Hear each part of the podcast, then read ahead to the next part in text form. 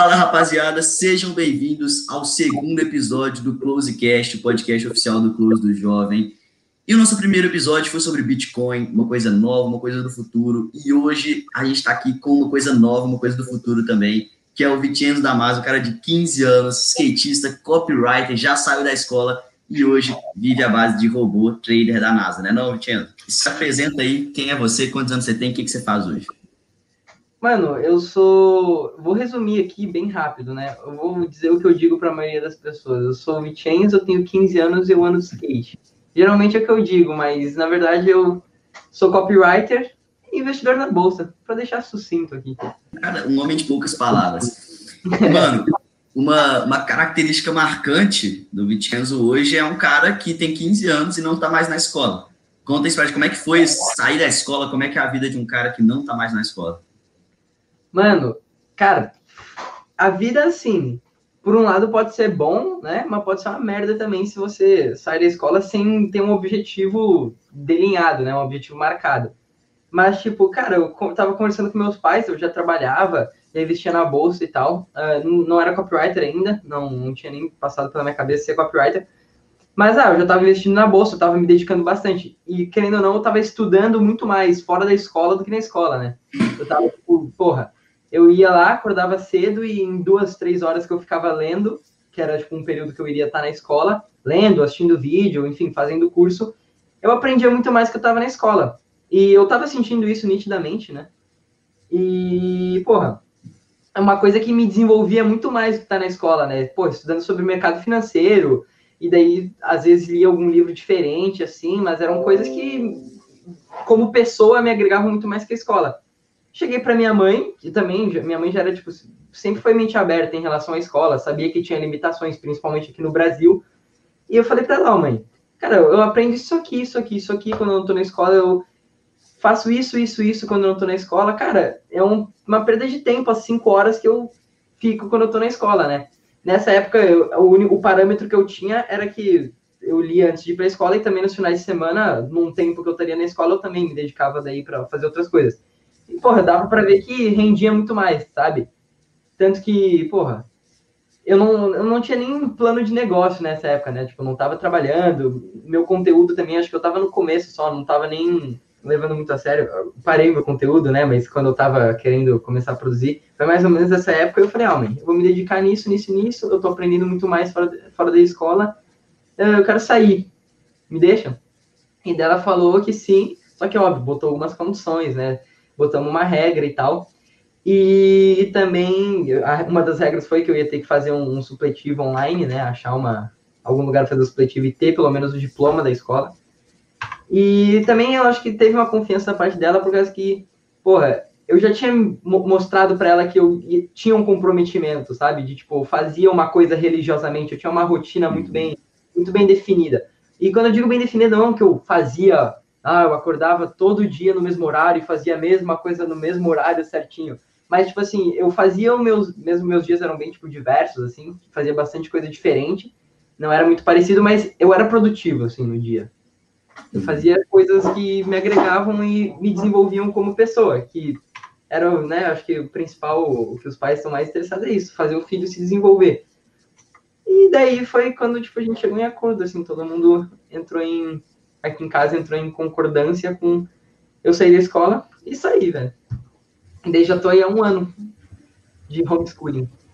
Mano, isso que você falou, é... porque muita gente pergunta, ah, como é que eu faço meus pais deixarem investir na bolsa, como é que eu faço meus pais deixarem eu ler livros de finanças e tudo mais, e vai muito isso, tipo, de mostrar resultado, né, de mostrar que, pô, você já tem resultado, você já tem, sei lá, uma coisa que você faz, e que você é capaz de, sei lá, começar a investir na bolsa, você é capaz de viver sem a escola, enfim. Mas, mano, primeiro, tem quanto tempo que você saiu da escola? E se você chegou a se arrepender em algum momento, você falou, putz, eu devia ter continuado, ou, nossa, tá fazendo falta, enfim, alguma coisa assim? Então, uh, cara, eu saí da escola duas semanas antes, se eu não me engano, tá? As datas podem estar um pouco ofuscadas aqui, mas eu saí da escola duas semanas antes de estourar a pandemia e virar lockdown. Então, se eu não me engano, foi tipo fevereiro, quando eu saí da escola, e uhum. um tempinho depois já, pum, estourou tudo e ferrou.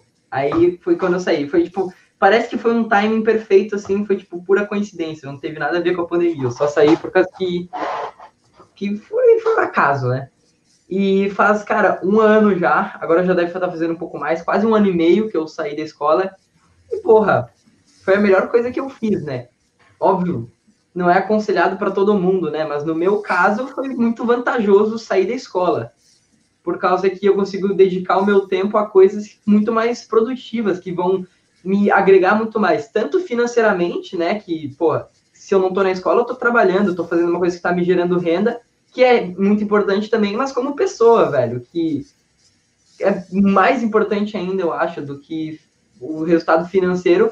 Quando eu não tô na escola, eu tô fazendo coisas que, tipo, estão me ajudando a desenvolver como ser humano, sabe? Mais do que, do que escola ainda.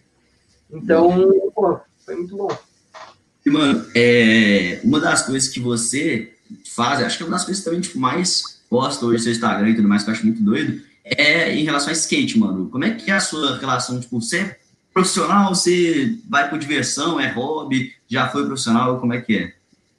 Então, é, é engraçado isso, na real. Por causa que, tipo, eu não sou profissional ainda, uh, porque para ser profissional é meio que uma, uma burocraciazinha que tem que, que tem que fazer, assim, tem que ter uma idade e tal, aí a Confederação Brasileira de Skate precisa, tipo, dar permissão para você ser profissional e tal.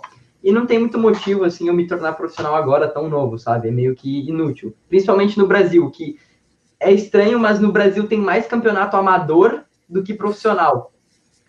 Então é, é, é, bem, é bem é uma loucura. E também hoje em dia no skate meio que não tem mais a necessidade de ser profissional, porque antes os campeonatos grandes, né, que eram tipo, que tinha bastante repercussão, ia só profissional. Mas hoje com a coisa das Olimpíadas, não, não tem mais isso, por causa que tipo, tem os campeonatos lá e vai qualquer um. Tipo, se você conseguir a uhum. classificação para entrar, você entra, independente se você é profissional, tem 11 anos, 9 anos, ou se você é profissional e já tem 30 anos. Então, não sou profissional ainda, mas eu vou para competição com todos os profissionais, né? E, cara, no começo, assim, eu sempre vi o, o skate quando só andava de skate, não pensava em outras coisas, muito como, tipo assim, uh, obrigação por causa que eu via, tipo assim, nossa, eu preciso ser bem sucedido no skate, senão eu não vou ter outro caminho. Porque, tipo, porra, eu nunca me imaginei fazendo uma, uma faculdade ou trabalhando, tipo, engravatado, assim, sendo, sei lá, médico, advogado, qualquer coisa assim. Eu nunca me imaginei fazendo isso desde pequeno já. Tipo, essa ideia eu ficava puto já quando eu pensava. E a parada foi que eu falava, mano, eu, eu tenho que dar certo no skate porque eu quero viver andando de skate, fazendo uma coisa que eu gosto. Eu não quero fazer faculdade porra nenhuma. E eu ficava, tipo, atucanado. Aí, cara, eu fui descobrindo esse lado de, de, de investimento, por causa que, pô, eu ia viajar, aí comece, minha mãe começava a me conscientizar, ó, viagem custa, isso aqui custa tanto, isso aqui é caro. Aí eu queria comprar uma roupa, aí, ó, isso aqui é caro, isso aqui custa tanto. Aí eu começava a me, comecei, tipo, a, a ver, tipo, ó, eu preciso trabalhar, porque minha mãe sempre dizia, ó, não vou te sustentar, isso aqui eu não vou te pagar, tu vai, se tu quiser, tu precisa fazer o teu dinheiro. E daí eu já comecei, tipo, ó, preciso ganhar dinheiro. Preciso ganhar dinheiro. Tinha, na época eu acho que eu tinha uns 12 ou 13 anos, por aí. Eu preciso ganhar dinheiro, preciso ganhar dinheiro, preciso ganhar dinheiro, só que na época eu não sabia como. Foi pra bolsa, né? Eu descobri a bolsa do meu pai, assim, falou, ó, oh, cara, tu quer ganhar dinheiro, estuda a bolsa. Meu pai não sabia nada na época, mas ele tinha visto um anúncio da Empíricos sobre a bolsa. Ele tinha, ele já, tipo, meio que via umas coisas da Empíricos, uh, tinha uma assinatura lá que ele tinha perdido a senha, mas, tipo assim, e uma conta na XP, que ele também tinha perdido a senha, e tinha ação, e tinha uma outra ação que ele comprou que era Banrisul. E daí ele, ele falou, ó, é, bolsa, estuda sobre bolsa. Cara, era leigão, assim, não entendia nada. Comecei a estudar, comecei a estudar, comecei a estudar, pegou. Falei, ó, se eu investir aqui, poupar, talvez em 20 anos, 30 anos, quando eu tiver uns 30 anos, uns, sei lá, 35, eu já esteja bem financeiramente e posso me aposentar. Esse foi o intuito de quando eu comecei a, a investir na bolsa. Na verdade, ainda é, né? Só que uhum. A gente acaba descobrindo quando a gente vai investir que para ficar rico com a bolsa não é tão simples assim, né? Que beleza, tem ali um em um milhão que consegue dar um toco e ficar milionário com a bolsa em três anos porque acertou alguma ação ou acertou alguma operação ali na cagada com derivativo, opção, sei lá, e daí o cara vai lá e pum, ganha uma bolada.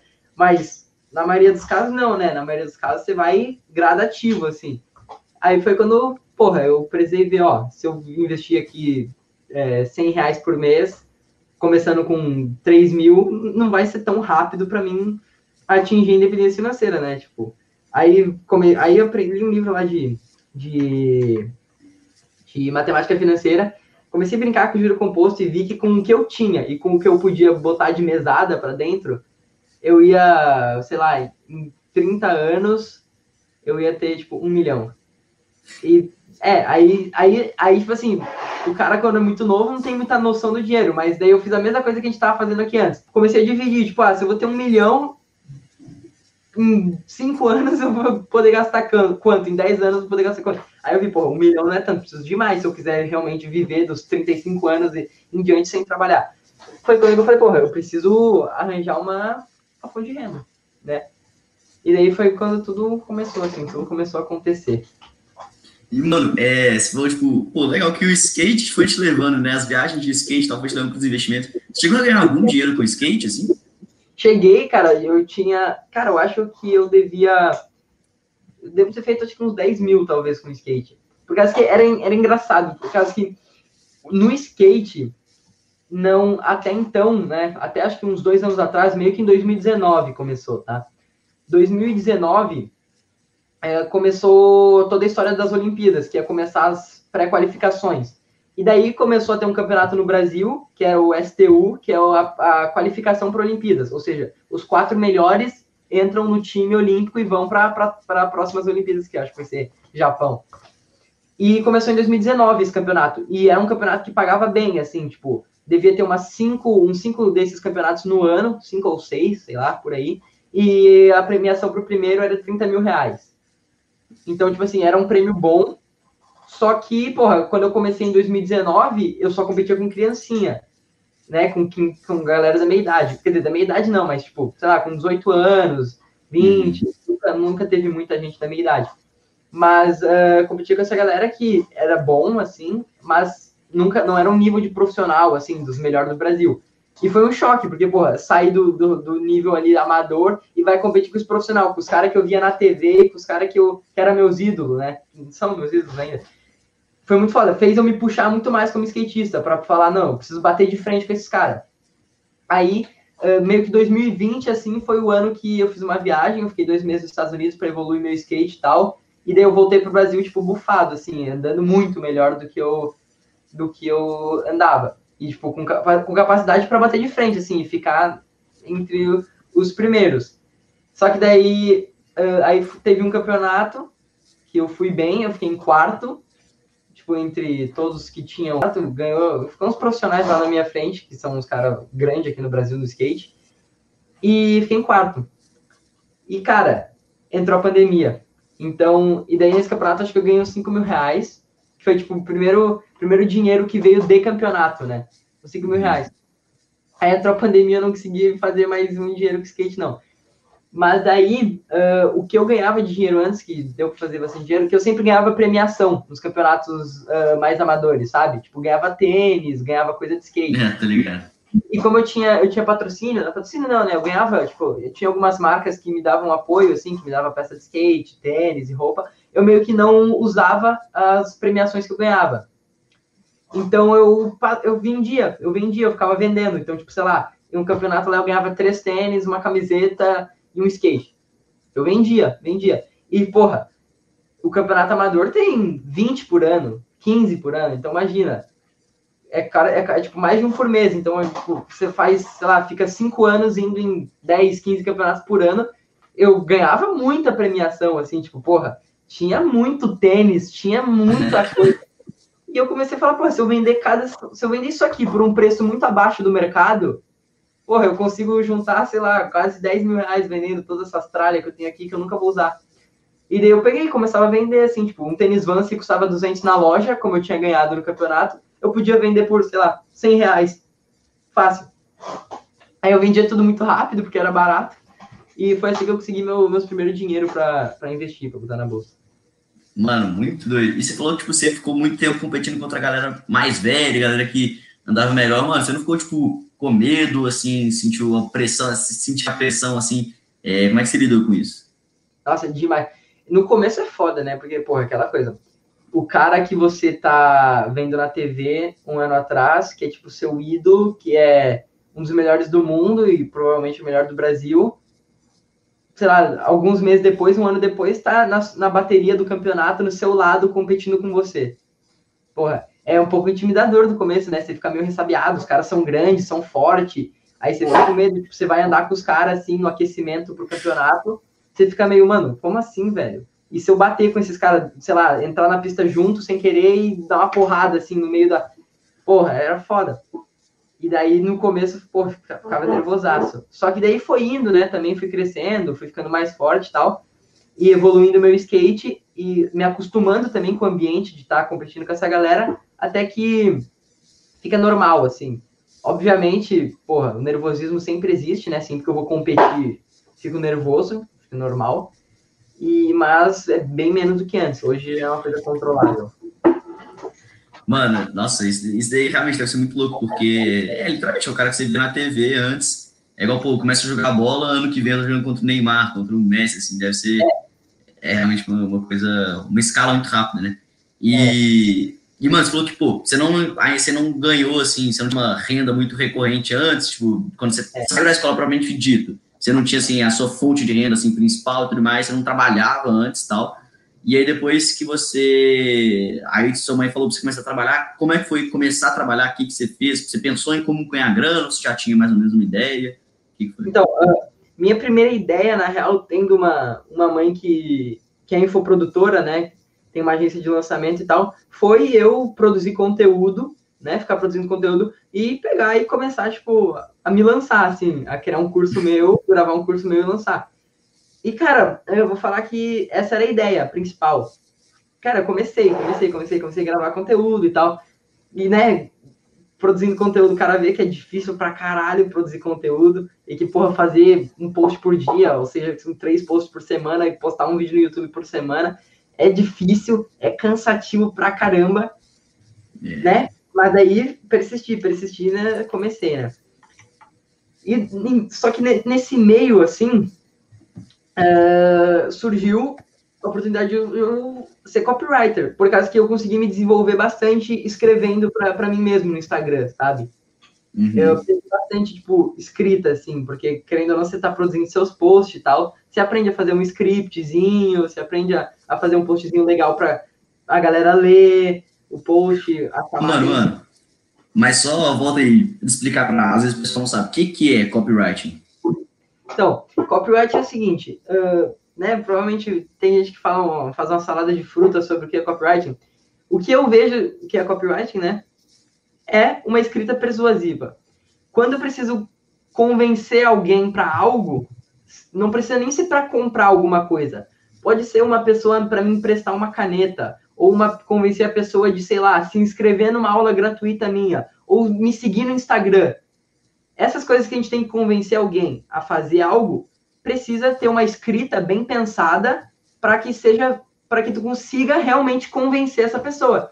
E isso é o copyright para mim, é tu conseguir botar as palavras do jeito certo, na ordem certa, para convencer a pessoa a fazer algo que tu queira que ela faça, né? E daí, claro, é uma, ficou uma profissão bem conhecida no marketing, porque o marketing trabalha muito com convencimento, né? Com persuasão, de tu convencer a pessoa de comprar um curso teu, de se inscrever em algum lançamento que tu vai fazer, enfim. Uh, mas, basicamente, isso é copywriting, é escrita persuasiva.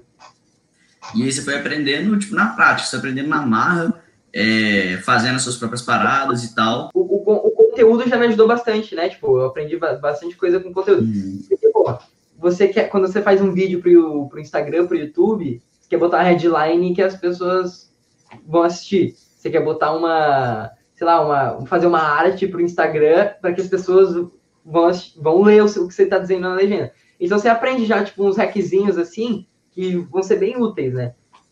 E até vejo você nos seus vídeos de TikTok, você faz, tipo, umas chamadas total copywriter, tá ligado? Então, tipo assim, você aprende muita coisa que pode ser muito útil depois para vendas.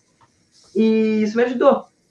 Aí pintou a oportunidade. Minha mãe falou que falou que eu estava escrevendo uns textos muito bons e que se eu estudasse e começasse a, a ir atrás, eu conseguiria ser um bom copywriter, né? Se eu me dedicasse para isso.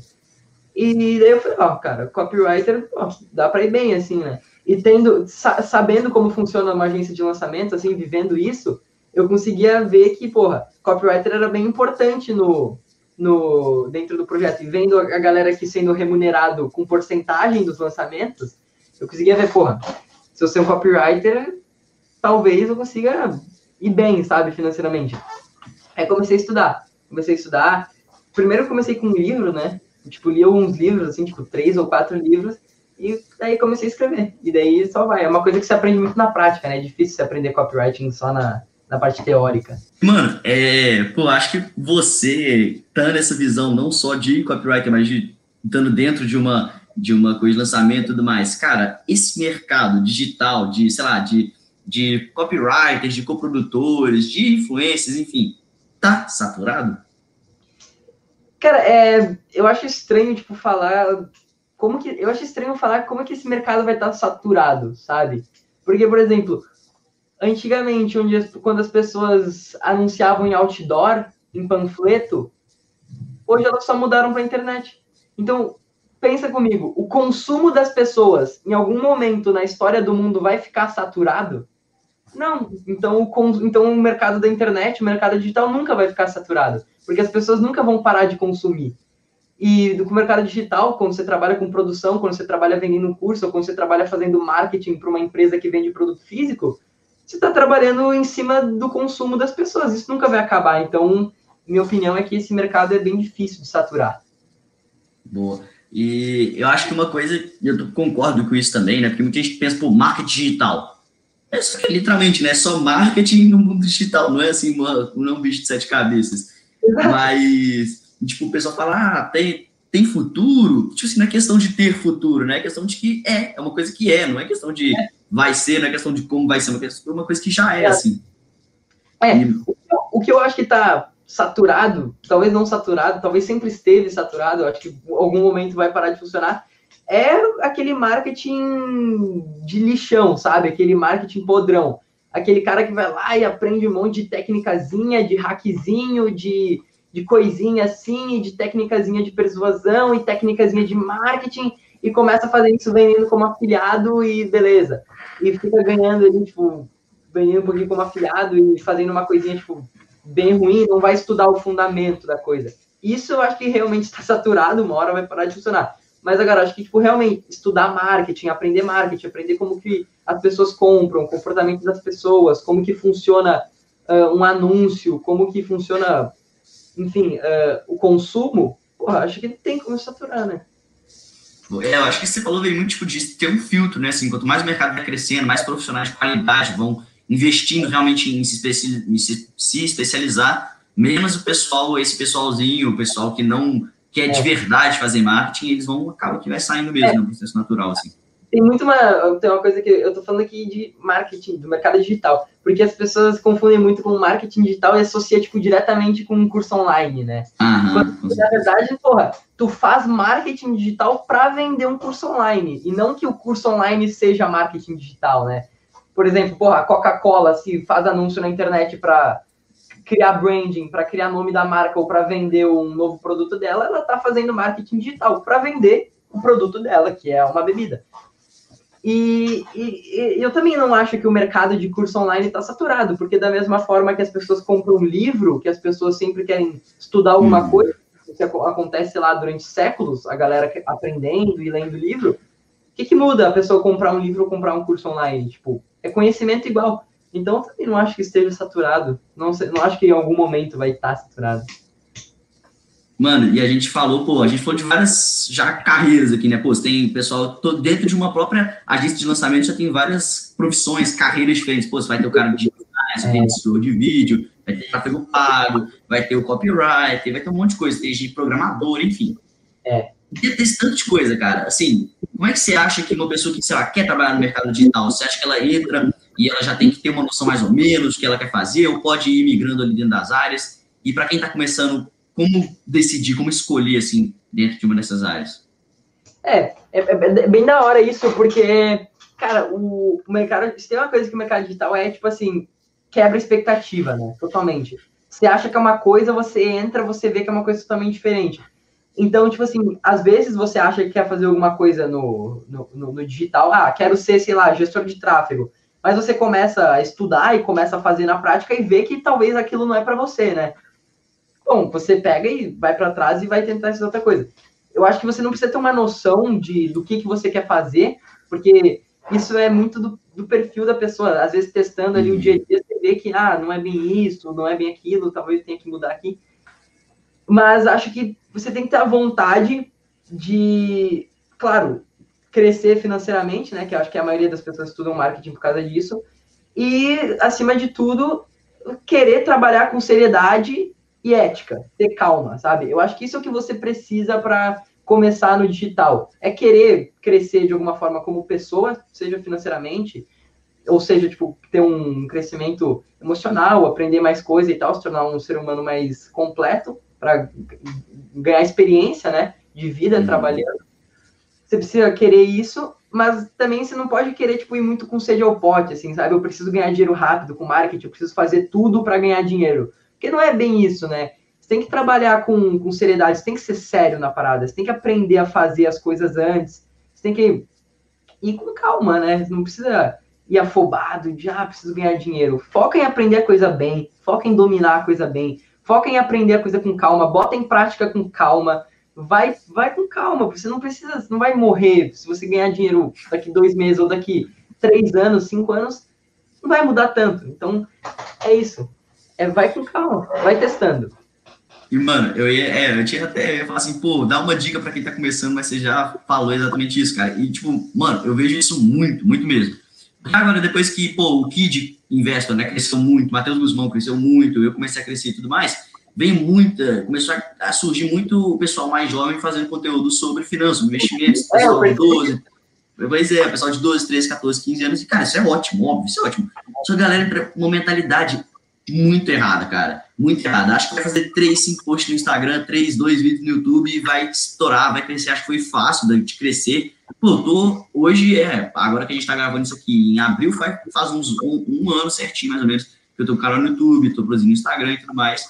E, cara, se tem coisa que não é, é, não é fácil. E eu penso, não, vai, não é resultado rápido, não é de jeito nenhum, é trabalhar isso com calma, é entender que isso aqui é uma coisa que você está fazendo para sua vida, para longo prazo, de verdade. A gente fala de longo prazo, mas é realmente, cara, uma coisa que você vai trabalhando, você vai crescendo, você vai estudando, você vai fazendo na prática, vai conhecendo pessoas, isso também é uma parte importante. E, cara, é sempre assim, né, velho? Porque, putz, o pessoal tá muito imediatista com o resultado hoje em dia. É, e não, porra, não. Você tem que errar bastante, né, antes de, de começar a fazer as coisas querendo ou não, tipo, erro seria uma coisa ruim, né? Mas na minha visão, cara, errar é uma das coisas que, tipo, mais agrega pra vida, sabe? Porque, porra, todas as copies que eu errei e que a conversão foi uma merda e que não vendeu nada, foi as copies que eu mais aprendi, sabe? Foi as copies que eu olhei e falei, cara, isso aqui não funciona, isso aqui funciona. Foi quando é as coisas onde eu mais tiro insight, onde eu mais tiro aprendizado, é quando eu erro. Então, eu acho que, tipo assim, você não precisa querer acertar o seu primeiro lançamento, você não precisa querer acertar o seu primeiro post que você faz na internet, você não precisa querer crescer no primeiro ano que você faz um canal no YouTube. Vai com calma, velho. Se você errar, tudo bem, você pode fazer de novo, você pode ir de novo, não precisa, não é questão de vida ou morte. Quer dizer, talvez seja, né? Não sei. Mas é ir na tranquilidade, assim. Pô, é assim, ó. Uh, no começo crescer é mais difícil, né? No começo você não sabe nada, no começo você não tem experiência nenhuma, você não tem intuição nenhuma, você não tem nada no começo. Mas aí você vai fazendo, vai errando, vai acertando ali, vai acertando aqui. Daqui a pouco você já tem um, você já meio que identificou alguns padrões em alguma coisa, já tem um repertório maior, já tem uma experiência melhor e já consegue tipo ir ligando os pontos para ir montando uma e construindo uma árvorezinha, daqui a pouco ela tá grande, bum, e você dá o seu a sua primeira pancada e pá, estoura. É a mesma coisa com o conteúdo, né? Você não vai, pô, no começo, no começo você vai pegar pouca view, pouca view, mas você vai aprendendo, vai aprendendo como comporta seu público e tal. Daqui a pouco você vai, pum, faz um vídeo, o vídeo pega bastante view. Daqui a pouco você faz outro que espera, pega mais, mais view. Daqui a pouco você faz um que estoura, assim, seu canal entrou, assim, aí entrou no trilho e comecei rápido. É igual juro composto, né? Vai devagarinho, devagarinho, até que uma hora alavanca. É, mano, e é exatamente isso, assim, é ir com muita calma e fazendo aquilo que, pô, é o certo, né? Não adianta fugir do, do que é certo. Fazendo o que é certo é mais uma questão de tempo e aprendizado, E se você não tiver essa paciência, não tiver esse tempo, aí esquece, aí nem começa. É, exato. É, eu acho até engraçado, porque tipo, hoje em dia a gente está na época do, do, dos gurus digitais, né? E vê, uma, tipo, vê muitas pessoas querendo forçar uma autoridade ou forçar algo, né? Forçar, ah, eu sou o pica do marketing, sendo que a pessoa nunca fez porra nenhuma de marketing, né? A pessoa tá conheceu o marketing três meses atrás e agora já tá lançando curso e tal e faz uma coisa agressiva, assim, tipo, e já manda um e-mail, ah, você vai perder, você tá fora, eu vou te remover da minha lista. Últimos momentos, compre agora com 85% de desconto meu produto e faz agora. E daí faz essas, essas comunicação que é, tipo, super comum, extremamente agressiva, sabe? Uhum. Na pressa de, porra, preciso ganhar dinheiro. Só que, porra, vai, estuda, estuda, pratica um pouco antes, erra um pouco, vai, acerta um pouco, faz as coisas ali, ó no passinho, botando um tijolo de cada vez. Que, que daí as coisas, se você constrói uma base forte, ela é muito mais difícil de desmoronar depois, né? Nossa, cara, falou tudo. E, mano, agora vamos mudando um pouco de assunto, pô. Copywriter, é, anda de skate, investe na bolsa, estuda muito. É, cara, como é que você faz para conciliar tudo isso? Tem uma lenda aqui no, no marketing, trabalhando com marketing, cada vez você vai trabalhar menos, né? Porque você vai começar você vai começar tipo, a fazer as coisas, vai começar a engatinhar seus produtos e tal, você vai estar tendo uhum. milhões em renda passiva e vai ter que trabalhar. Bom, no meu caso, pelo menos, está sendo justamente o contrário. Cada vez que passa, eu estou trabalhando mais. Cada, vez, cada mês que vai, eu estou tendo mais trabalho para fazer, né? Então, é aquela coisa. O meu tempo diminuiu significativamente. Então, porra, alguns meses atrás, quando eu operava muito no mercado financeiro, eu ficava o dia inteiro olhando, o dia inteiro não, né? Mas ficava, tipo, várias horas do meu dia olhando a bolsa e fazendo swing trade, daí usando opções de ações para fazer algumas operações e tal, que eu era bem mais ativo, não tinha tanta coisa para fazer. Agora que eu já tenho uma tonelada de coisa para fazer, que a demanda esse ano aumentou bastante, eu já não tenho mais tanto tempo para dedicar para os investimentos. Então eu tô tendo uma, tipo assim, uma pegada muito mais passiva, sabe? Três uhum. vezes por mês, duas vezes por mês eu vou lá, dou uma alterada, dou uma mexida e tal, mas não é aquela coisa que eu tô sempre em cima igual antes. Então diminuiu, né? E como, e como o pensamento é de longo prazo, né? Antes eu tava meio, mais fazendo mais de trader, assim, como o pensamento, como o pensamento agora de sempre foi de longo prazo, né? Mas agora eu tive que meio que abandonar o lado trader e vir só pro lado longo prazo não demanda muito do tempo, né? Não precisa estar constantemente olhando. Se eu olhar uma, duas vezes por mês, tá bom. E isso eu ainda consigo fazer, né? Pega um final de semana ali, faz o que você tem que fazer, dá uma estudadinha e tal. Uh, faz o que eu tenho que fazer. E sobre o skate também, é, é, bem tranquilo, né? Por causa que esse skate também vou andar duas horas por dia, e geralmente eu vou andar, tipo, de noite, assim, tipo, umas seis horas, sabe? Umas seis horas, sete horas da noite. Então, é depois de um dia que eu já consegui fazer bastante coisa no trabalho. Tipo, eu acordo mais ou menos umas 5 horas da manhã e vou ler e tal, vou passear com meu cachorro, como e começo a trabalhar umas 8, 9 horas. Aí fico até umas, cara, eu fico até umas 6 horas trabalhando e depois na skate. Então, consigo fazer bastante coisa e depois ir na skate. Então, é... cara, o jeito mais fácil de conciliar, né, é você botando um horário para você fazer as coisas. Tipo, define, ah, das nove às quatro eu vou trabalhar. Claro que, tipo, é igual ler, sabe? Ler é chatão no começo, você lê 10 páginas fica mal, depois vai, vai aumentando a capacidade que você consegue ler. Trabalho é a mesma coisa, no começo você trabalhar uma hora vai ser difícil, vai ficar muito cansado. Aí vai indo, quando você vê, você já consegue trabalhar 5 horas, 6 horas, 7 horas, você está trabalhando 8 horas por dia. Então, eu tendo os horários bem definidos, sabe? Tipo, e os dias para fazer as coisas. Tipo, ah, primeiro dia do mês eu vou dar uma olhada no meu portfólio de investimento e fazer uma alteração se precisar. Aí depois do primeiro dia do mês eu vou fazer no, sei lá, é, no vigésimo dia do mês, por exemplo. Estou dando, estou chutando. Botar um, deixar definido, sabe? Quando você vai fazer as coisas. No, no meu caso, ajuda bastante. É, você falou, pô, é porque a gente falando de, de, sair da escola, lembrando que a gente não tá falando para ninguém sair da escola. Eu, eu tô na é. escola e tudo mais, porque só essa imagem aí. Mas, cara, é, pensando que tem outras pessoas que estão ouvindo esse vídeo, estão ouvindo esse podcast, estão vendo esse vídeo aqui, e estão pensando, cara, eu quero sair da escola, eu não vejo mais tanto sentido na escola. O que, que você tem é, para essas pessoas, cara? Será que pensa mais um pouco? Quais questionamentos você se fez? como é que foi esse, esse, pensamento, assim, tipo, porque é uma decisão grande, né, velho? Sair da escola não é por qualquer coisinha. Não, primeiro que é assim, você não fala, vou sair da escola para começar a estudar investimento, para começar a ler um monte sobre investimento, para começar a investir. Você já começa a investir, você fica um tempo lendo todos os dias, conseguindo acordar cedo todos os dias e lendo uma lendo bastante, estudando bastante todos os dias. Depois você já fez isso, ou, ou trabalhando, enfim, o que você for fazer, depois você já fez isso estando na escola, já adotou a rotina de fazer isso, o hábito de fazer isso, aí você pensa, ó, posso sair da escola agora? Já estou fazendo isso há tanto tempo, estou no mínimo, sei lá, três meses fazendo isso aqui e tá indo, tá dando certo. Tô, quero continuar fazendo isso, já tenho clareza se, eu, se é isso realmente que eu quero. Então, beleza, aí eu posso começar a avaliar se sair da escola é, é viável ou não, né? Porque assim não adianta, tipo assim, você sair da escola pra, porra, vou sair da escola hoje pra amanhã começar a comprar um monte de investimento amanhã depois que eu sair da escola.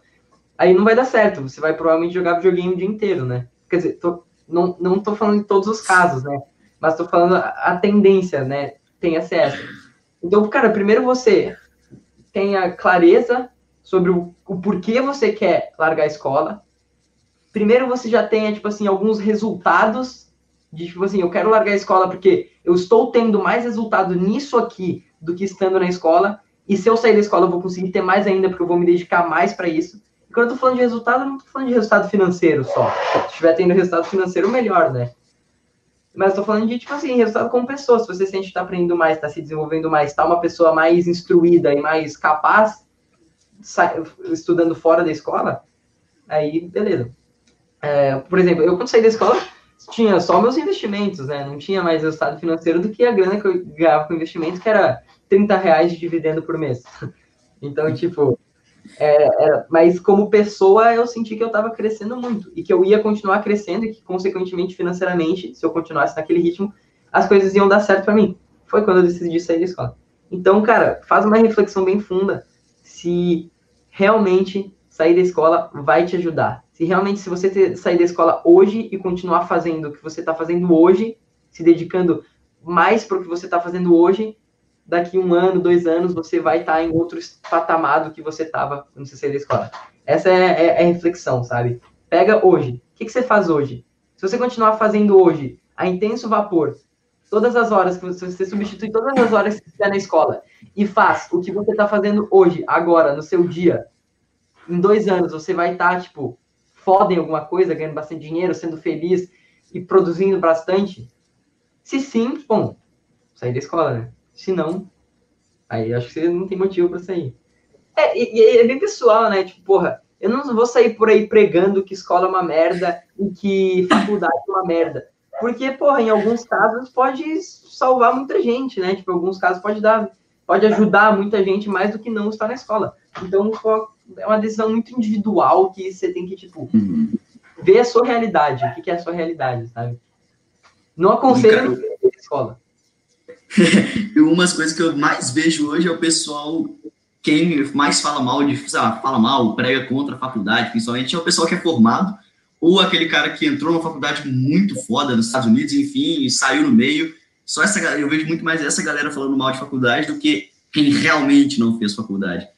E, e o Vini, o, o Tias nessa posição aqui é, é, realmente muito, muito bacana. E para quem tá querendo, né, tá com esse pensamento, cara, faz esse raciocínio aí. Pensa se você tá conseguindo já resultado, se você já tá nesse processo. Se você não tiver, comece esse processo, dá uns meses aí. Se você acha que tá engatando, pô, toma essa decisão junto com a sua família, junto com seus pais aí. Mano, agora, skate, investimentos, é, copywriting. Qual foi, assim, a principal lição, a principal coisa que você compartilha entre esses três, a principal coisa que você pega do skate, é para os investimentos, para copywriting e que serve para sua vida? Essa é uma coisa que eu aprendi no skate que depois eu descobri que vale para a vida toda. Quanto mais você erra, mais perto do acerto você tá. Por causa que era aquela coisa, eu tava andando de skate, eu tava tentando uma manobra, né? Cara, eu precisava tentar a manobra, sei lá, mil vezes até eu acertar a primeira. E depois que eu acerto a primeira ainda, talvez eu tinha que tentar mais 200 para acertá-la mais uma vez. E talvez eu tinha que tentar daí mais 100 para acertar mais uma vez. Enfim, eu tinha que tentar, sei lá, fazer... Mano, 10 mil tentativas da manobra antes que eu domine ela. Antes que ela seja uma manobra que eu domino e acerto a cada 9, a cada 10 acertar 8, 9. Talvez eu tinha que tentar 10 mil vezes. E eu sabia que quanto mais perto, quanto mais, erra, quanto mais eu errava, mais perto eu estava de acertar. Porque cada acerto, cada, cada tentativa que você faz no skate de alguma coisa, você consegue falar assim, não, eu tenho que ir com o corpo mais virado, eu tenho que ir com o pé um pouquinho mais virado. Não, agora eu tenho que ir um pouquinho mais devagar, agora eu tenho que ir um pouquinho mais rápido. Você vai ajustando, uma hora você acerta. Daí você vai, vai, vai, até que você nunca mais erra a manobra. Cara, aprendi, com, com investimento é a mesma coisa, velho. Quanto mais ação perdedora você comprar, quanto mais coisa você fizer, quanto mais, quanto, assim, quanto mais você errar investindo, quanto mais você perder dinheiro, mais perto você vai estar do acerto, porque você vai desenvolvendo um, um, repertório. Óbvio que você só não pega e não, vou começar a errar e fazer as coisas certas. Você erra, você estuda seu erro, você anota o seu erro, você anota as características, cria lá um, um diário das decisões. Sempre que você vai tomar uma decisão, eu faço isso para investimento, é muito útil. Sempre que eu vou tomar uma decisão, eu vou lá e anoto. Por que, que eu estou comprando essa ação? Por que, que eu estou fazendo isso? Por que, que eu estou vendendo essa ação? E eu anoto. Se dá certo, eu vou lá, revejo meus critérios e falo, ó, tem um padrão aqui de acerto, isso aqui funciona. Aí, se eu erro, eu vou lá e vejo, ó, tem um padrão de erro. Sempre que eu faço isso aqui, tende a dar errado. Aí você já vai criando uma intuição e daí você vai deixando mais específico ainda uh, a sua capacidade de identificar oportunidades e identificar uh, lugares para você uh, se ferrar. Então, é tipo isso, cara fique R, estude os seus erros, velho. Estudar os seus erros é a coisa que eu que mais aprendi e que em tudo funciona, né? E com copywriting, obviamente, funciona muito bem, porque uhum. se dá muito certo uma cópia, eu vou lá, analiso ela e vejo por que, que deu certo. Por causa disso, anoto. Erro, por que, que deu errado? Por causa disso, anoto. Quando eu vejo, eu tenho já uma, uma, uma, não vou dizer uma fórmula, né? Mas um método, uma metodologia que eu sei que funciona na prática, que eu, que eu vi que funciona no, na ali neurística, né? Errando no, no, empiricamente. e, mano, isso, você falou duas coisas que chamaram a atenção. Primeiro, a questão do método, né? Que justamente, cara, o método, não existe método se, se a sua estratégia não se provar ao longo do tempo, né? Então você não pode falar, pô, eu tenho um método vencedor. Como é que você fala assim, eu tenho um método vencedor se você não venceu com esse método ainda, né? Então é, é exatamente essa parada de você se formar enquanto pessoa, provar a sua estratégia e tem aquela outra parada também, eu não lembro onde fala isso, não sei, mas que falam que você precisa praticar, precisa fazer 10 mil horas de alguma coisa antes de se tornar um especialista, né? Antes de se tornar um cara muito pica naquilo ali. E aí você falou justamente das 10 mil manobras de skate, acho que encaixa perfeitamente com isso. É, de... Foi, foi por isso? Foi sem querer, na verdade. E, e, mano, e é essa parada de que a gente tá falando de trust the process, né? Tipo, confia no processo, cara. Essa não foge do processo vai tranquilo.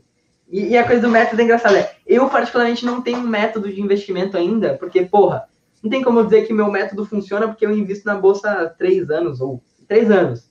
Então, tipo, pô, três anos é nada, né? Nada para eu tirar alguma conclusão sobre a outra. Então, eu não tenho um método e já acertei várias vezes, já errei muito mais também, né? Graças a Deus, meus erros foram menores do que meus acertos. Uh, menores, digo, em questão financeira, não em quantidade, porque em quantidade foi bem maior, eu errei muito mais que eu acertei. Mas uh, é difícil, né? Tipo, eu já, já tem alguns padrões que o cara consegue identificar por ver as coisas acontecerem uhum. e, tipo, por anotar, assim, o que eu faço, mas é uma coisa que eu acho que talvez, talvez, quando eu tiver uns 10 anos de, de, de investimento, 15 de bolsa, vivenciando a bolsa, talvez eu tenho um método e talvez eu possa dizer que eu entendo sobre a bolsa, né? Boa, cara, com certeza. Mas enfim, para a gente ir para uma, uma finalização, quero fazer aqui um, um ping-pong rapidinho, umas perguntinhas rápidas para você, vai. Primeiro, melhor livro que você já leu até hoje, sim, de sem pensar tantas vezes. Iludido pelo, pelo acaso, na Taleb. Boa, a gente está falando da Taleb hoje mais cedo também. É um mentor na sua vida que foi essencial para você, você estar onde você está hoje?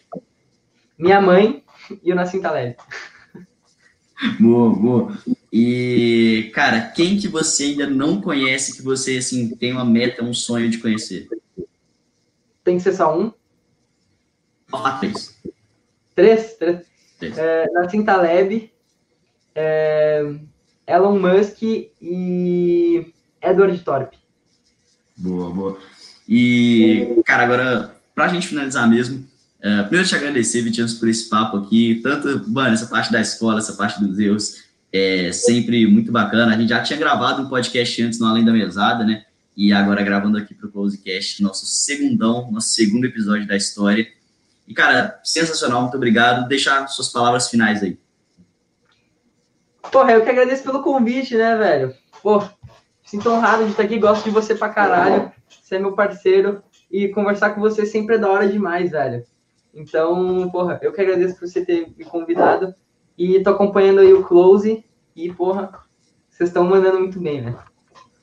Valeu, mano. Então é isso aí, rapaziada. Ah, uma coisa que era pra eu ter falado no começo, que eu vou falar agora. Vocês que estão ouvindo por aqui ainda não seguem o Instagram do Close, arroba Close do Jovem lá. Quem ainda não segue, a gente sempre fala do podcast, tem, tem conteúdo lá extra também. Então é isso aí. Muito obrigado, galera, que ouviu até aqui. Muito obrigado, Vitinho. Tamo junto. Até o próximo episódio. Falou!